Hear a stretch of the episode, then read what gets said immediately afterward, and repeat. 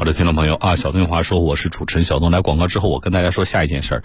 这事儿呢是我们前一段时间关注的啊，我觉得这个是一个比较典型的案例。大家记不记得南通的一个车主啊啊，南京的一个车主，我记得叫是什么，姓肖吧啊，肖先生，他是这样的，他呢在月初的时候出了一个交通事故，是在那个呃江北啊，叫什么永锦北路，他开车。和一个这个叫前四后八的那么一个大货车并行，两辆车呢没有发生实质性的接触，啊，也没有人违反交通规则，但是呢，他我这个听众朋友啊，他开车呢开着这个自己家的车，在那个大货车的左侧，啊，他在大货车左侧，那个大货车的右侧的轮胎前边的轮胎爆胎了。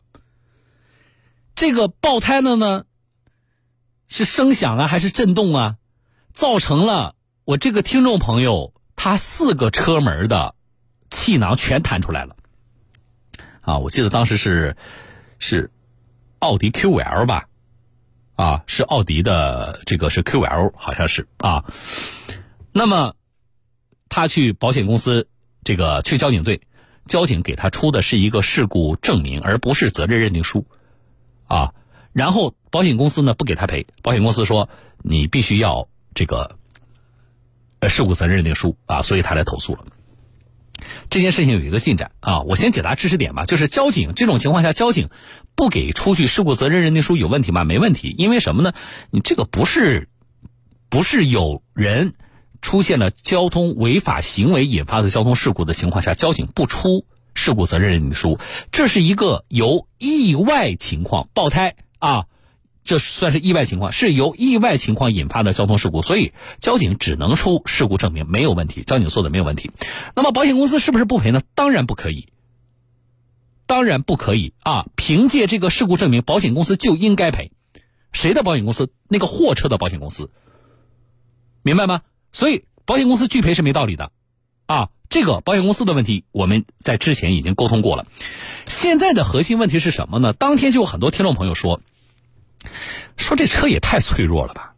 啊，他在大货车的左侧，大家脑补一下，大货车的右边的轮胎爆胎，也不是说靠着你这边的那个轮胎爆胎，是隔着一辆大货车呢。大货车右边的轮胎爆胎了，结果把左边这辆车震的四个气囊都爆出来了。那这车也。这是太敏感呢，还是太脆弱呀？是这个问题啊？我觉得大家质疑的有道理。那么我说一下进展是什么呢？当时处理的是江北新区的交警一大队，我们当时就这个事情呢，和江北新区的交警一大队还有南京市交管局呢也都沟通过啊。我必须也要说一下的是什么呢？江北新区的交警一大队对这事儿也很重视啊。是不是这辆车本身存在问题？那么。他们很负责任的什么？由交警来请专业的机构对车辆进行鉴定，特别好。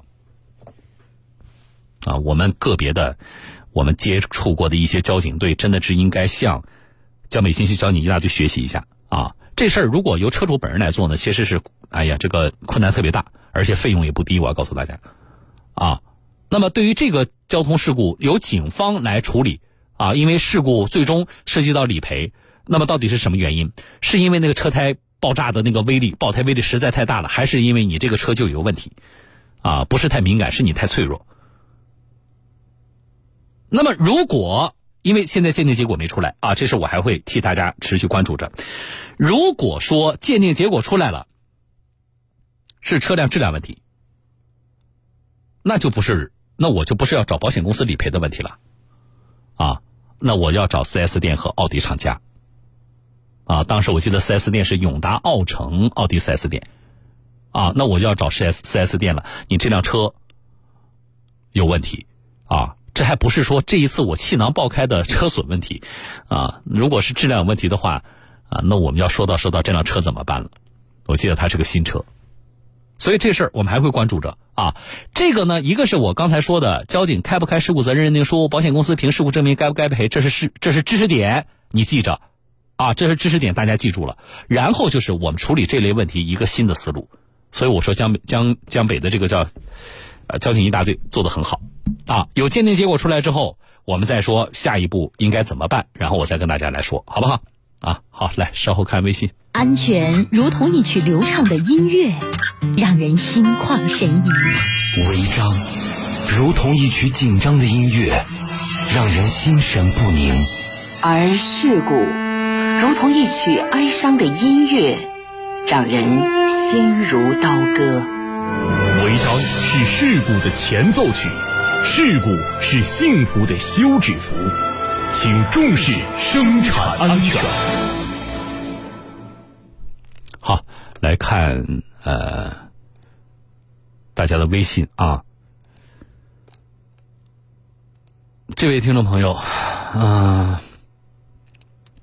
这种情况呢没什么好办法，他叫 Q 矿。啊，他的微信名，他说：“小东老师，我妈最近陷入到保险公司的洗脑风暴里边，我特别苦恼。”他说：“我们是重组家庭啊。”他说：“我妈退休了，继父打零工，呃，他们俩的年收入也就是两万。那么现在呢，说我不提哪家保险公司啊，说这个保险公司呢，每天给我妈上课啊，要她每年买一万五的固定保险，十年为期，啊，到期后呢，每年分红一千五，同时呢，要我妈多带一些人前去听课啊，要是不买他们的保险呢？”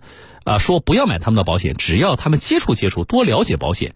他说我听过一回，感觉不太正规啊。他说我这个我妈也不听劝啊，请予以帮助，万分感谢。我其实这个帮不上什么，啊，就是还是要靠你们家人劝啊，人家人劝都没用，我这个外人劝也没用啊。你妈已经痴迷了，啊，那这个保险根据他描述的情况能不能买？不能买啊。你们家两个老人一年的收入才两万块。拿一万五出去买保险，日子怎么过？第二年、第三年交不上钱了，你就毁约了，你的本金就拿不回来了。所以这个保险能买吗？不能买，啊！你如果你怎么办呢？你让你妈听听，你到网上把今天节目找出来给你妈听。我特别反感这个事儿是什么呢？我们现在有些保险公司，首先是这样的，听众朋友啊，保险这个事儿，我像我昨天在节目里说的。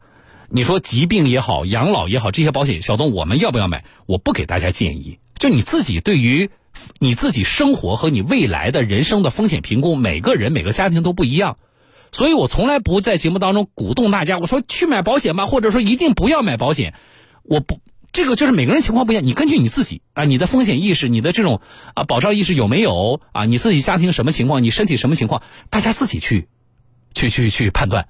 啊，我从来不给大家建议保险买还是呃应该买保险还是不应该买保险啊，但是为什么这个情况我说这个保险不能买呢？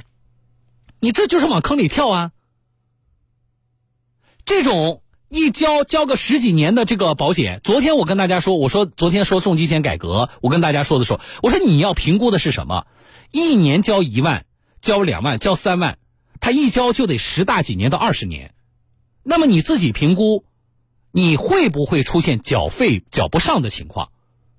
明白吗？